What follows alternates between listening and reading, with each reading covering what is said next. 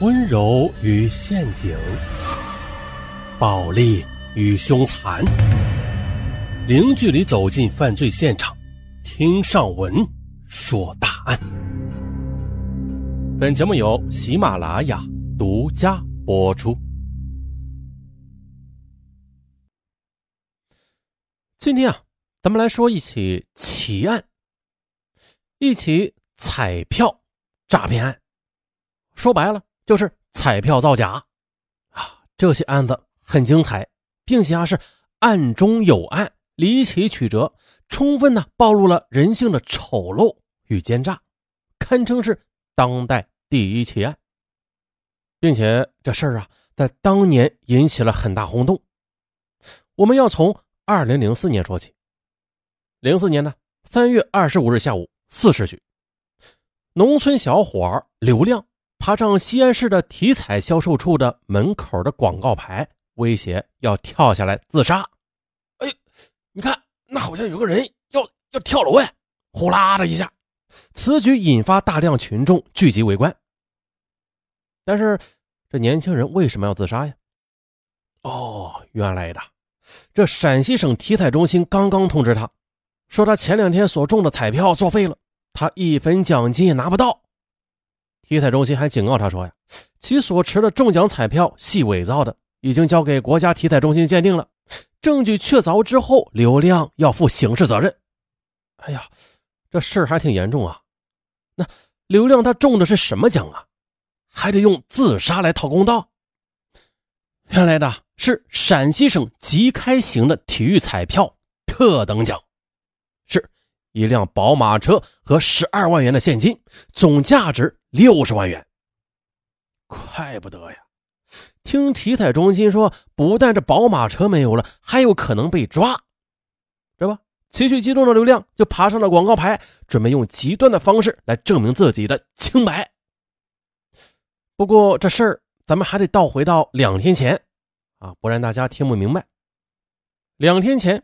也就是二零零四年三月二十三日上午，十七岁的刘亮来到西安市东安街的体育彩票的销售现场，只见那里人头攒动啊，很多人都在兴致勃勃地购买着彩票，现场就可以刮奖。这是啊，当年极为流行的一种抽奖方式，就是即开型的彩票。彩票主办方会租下一块空地，将奖品啊，主要是汽车、摩托这些等大件摆到主席台上。啊！引诱老百姓，为啥是引诱啊？对，就是引诱老百姓前来购彩刮奖。刮开之后的这图案，如果与中奖图的图案一样，就可以当场领走奖品。哇，那时候的情景啊，大家都想象不到。打个比方，就跟现在的春运的火车站一样，好人挤人，一不小心就能形成踩踏事件。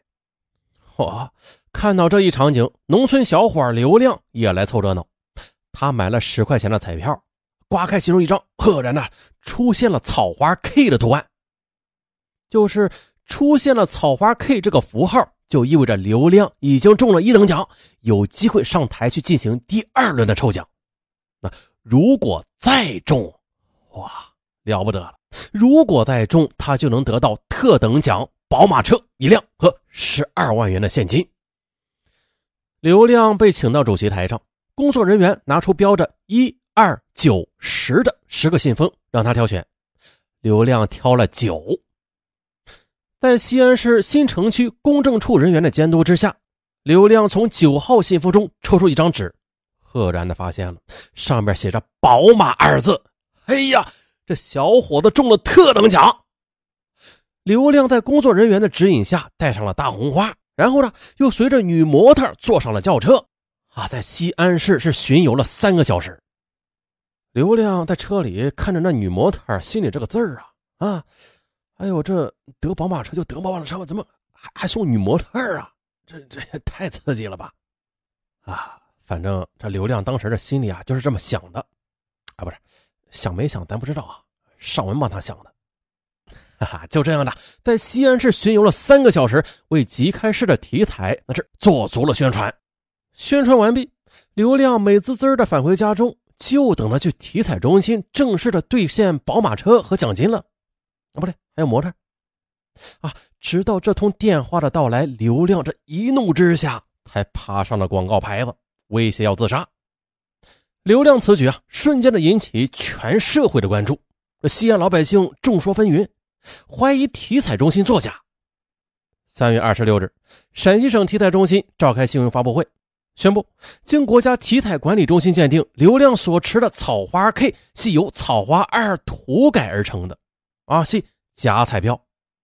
此次呢，中奖结果作废。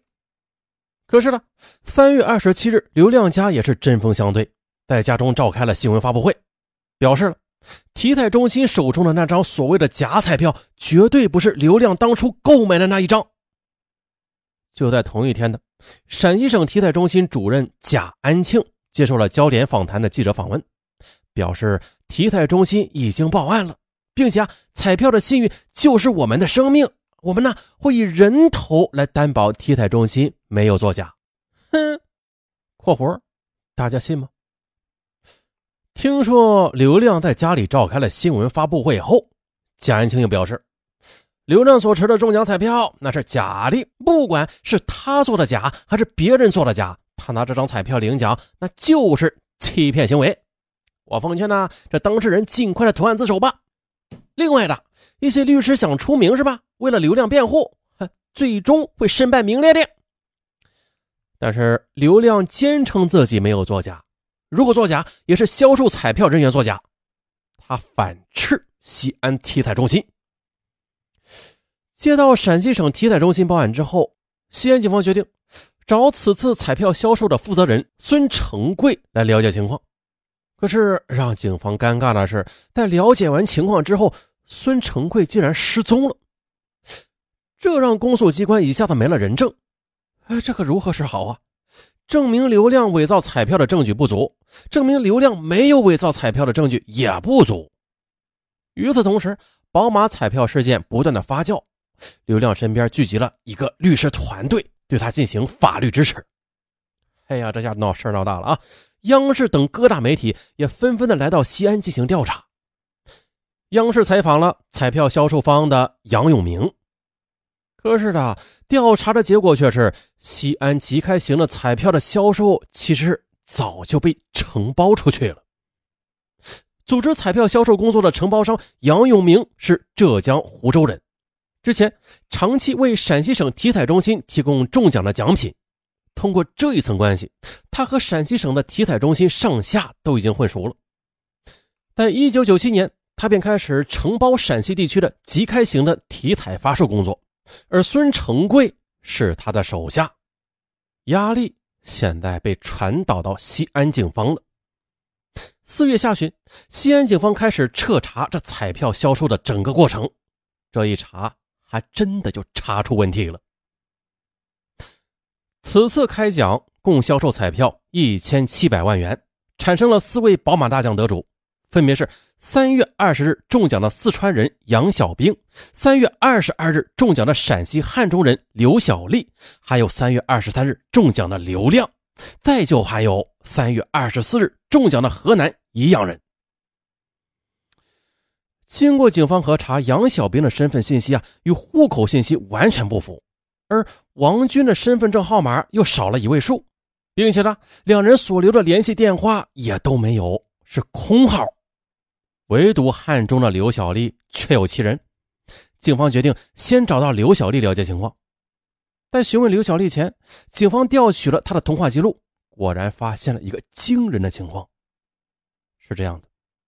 在三月二十二日中奖前，刘小丽与孙成贵之间有大量的通信往来。嘿，这一个随机的中奖者怎么可能这么巧啊？恰好的和负责彩票销售工作的孙成贵认识呢？警方找到了刘小丽，但是刘小丽坚称啊，彩票是自己凭运气中的，对于其他他一无所知，啊，更没有听说孙成贵这个人。那之前央视记者来采访他的时候，他也是这么说的。直到警方拿出了他与孙成贵的通话记录，呃，这这样，刘小丽不得不将他的所作所为交代了出来。原来呢，刘小丽是通过表姐和彩票销售人员负责人孙成贵相识，孙成贵出两千元，请刘小丽到西安做个宣传，哎，就是提前呢替他准备好了草花 K，无非啊就是个托儿。那 问题来了啊，真正中奖的流量啊，要跳楼的那个流量，他是咋中奖的？那咱们下集再说。